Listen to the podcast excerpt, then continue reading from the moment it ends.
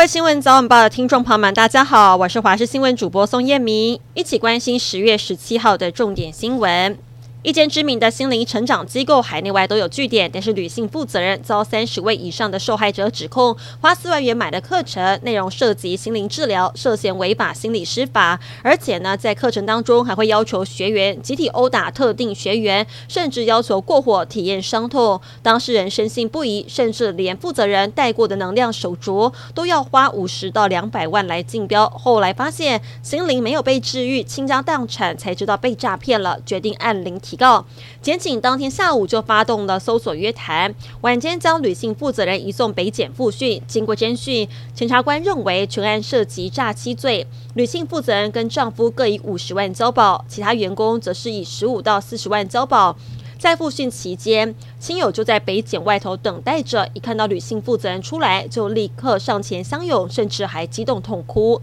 昨天晚上八点多，桃园机场捷运 A 一到 A 七站暂停营运，大约一千多名的乘客受到影响。而根据桃捷调查，是因为 A 一到 A 十一站的第三轨电力异常跳脱导致异常。A 五泰山站的消防设备也主动启动，桃捷人员启动了接驳车疏运，经过了紧急修复，在晚上的九点四十九分全面恢复供电。而这次的异常事件，大约一千人受到影响，五百六十四人退票，一百二十人。下轨疏散到 A 六站，而对此桃捷公司也给出了补偿的办法。受影响的乘客七天之内可以办理退票，使用 T Pass 的人则是可以补偿一次票的方式来办理。台中市府表示，最近四方客运持续取消大量公车的发车班次，主因是四方客运屡次发生劳资纠纷，业者未依照合约拨付薪资给驾驶员，导致驾驶员发起了罢工。市府呢将开罚业者，并且从今天开始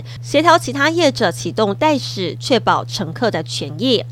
菲律宾外交部表示，依照菲国跟加拿大所签署的一份新的协议，这项协议使得菲律宾的全国海岸监视中心可以取得加拿大岸船所侦测的资料，即使非法渔民关闭他们的位置传输装置，也可以将其定位。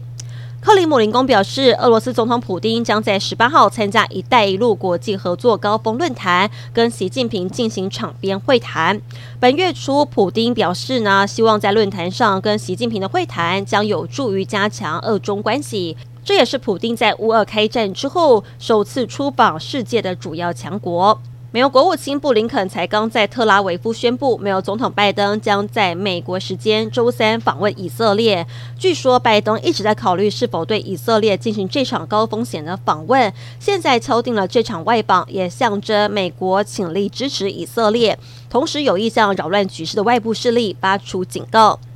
比利时的首都，同时也是欧盟总部的所在地布鲁塞尔，十六号的晚上发生了枪击案，有两个人遭到射杀。目前嫌犯在逃，而外国媒体报道，有一名男子在车站附近使用大型的武器开火。目前确认两名的死者都是瑞典籍，可能是为了观赏欧洲国家杯足球赛而去比利时。而就在案发不久之后，有一名男子在社群媒体上拍片，声称自己就是突袭者，他来自 ISIS 伊斯兰国。当局也将恐怖警报提升至最高级别，呼吁居民跟旅客都要提高警觉。